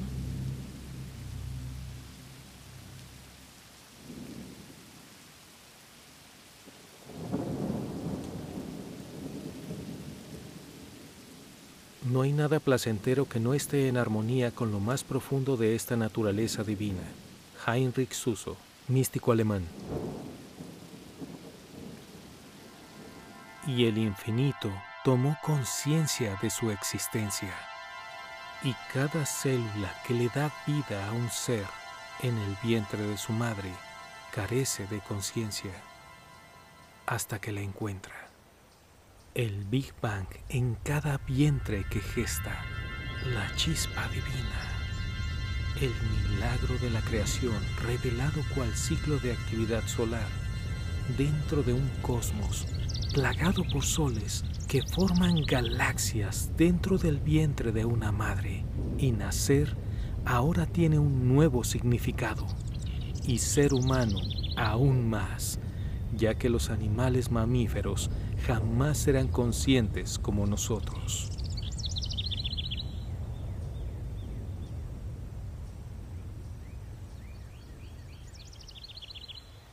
Mayo 28 del 2022. Emisión de radio en curso. Hora de inicio 1558. Tiempo universal coordinado. Velocidad estimada 612 kilómetros por segundo. Maru se encuentra en la terraza escribiendo en su computador. Hace muchos años, el 26 de diciembre del 2004, para ser exactos, nos despertamos con la noticia de un tsunami en Indonesia, producto de un terremoto submarino que arrasó con 230.000 almas, tragedia de la cual se produjo una película. Recuerdo que platicaba con Vero, la hija de unos queridos ex jefes y amigos, que tras intercambiar nuestras impresiones sobre el realismo de esa producción, nos cuestionamos sobre el por qué sucedían esas tragedias. Sinceramente nos sentíamos afligidas e inmersas en cuestionamientos sin respuesta, muy sensibilizadas, pensando en las familias que perdieron la vida, en los padres, hijos y hermanos que de la noche a la mañana desaparecieron. Incluso lo que sentían cuando se iban quedando sin oxígeno. Miles de seres humanos que se ahogaron en las aguas de ese mar. Y me preguntó, ¿dónde está Dios en todo esto? Le contesté que estaba segura que no tenía nada que ver Dios en esta catástrofe. Sin embargo, era solo una intuición no discernida a profundidad. Mi fe no tenía base ni fundamentos, solo un dogma inculcado en un Dios bueno que me cuida y que me quitaba la vida cuando quisiera. Pero siempre fui rebelde y cuestionaba todo. Constantemente intuía que había algo más. Ahora comprendo, con absoluto discernimiento, que nuestro astro sol es un fractal de la conciencia infinita creadora que tomó conciencia de su entorno, creó su propio sistema de vida que es independiente y como todo ser vivo cumple ciclos y ese terremoto submarino fue producto de liberación de energía por el ciclo solar que se vivía en ese momento. Como es arriba, es abajo, y el caos de la vida ahora tiene sentido. Ese magnetismo que nos mantiene en conexión con todos, con todo y con el todo, porque somos uno. Ya estamos pisando el mes de junio y apenas inicia el máximo solar. Falta mucho que aprender y sobre todo asimilar para poder utilizar con sabiduría los dones que nos otorgan las altas frecuencias. Sin olvidar que practicar la conexión diaria nos ayudará a soportarlas incluso a disfrutarlas. Que existen mundos más viejos que esta tierra, que han vivido lo que nosotros estamos viviendo, que lo entendieron, evolucionaron y que en amor a nosotros nos cuidan, aunque existan otros que en amor a ellos también lo hagan. Solo debemos discernir. Sacar el Quetzalcoatl o la presencia crística sin obtener beneficio más que el bien común es el principio de la ley del uno, porque lo somos. Y desde los siglos y por los siglos se verán desde el cielo esos seres de luz que nos aman por el simple hecho de ser los mamíferos más amorosos de cualquier tiempo y espacio. Y en cuanto a las luces, las seguiré viendo cada vez que escuche el llamado, mientras que mi aura brilla cada vez más. ¿Y tú? ¿Brillas como yo?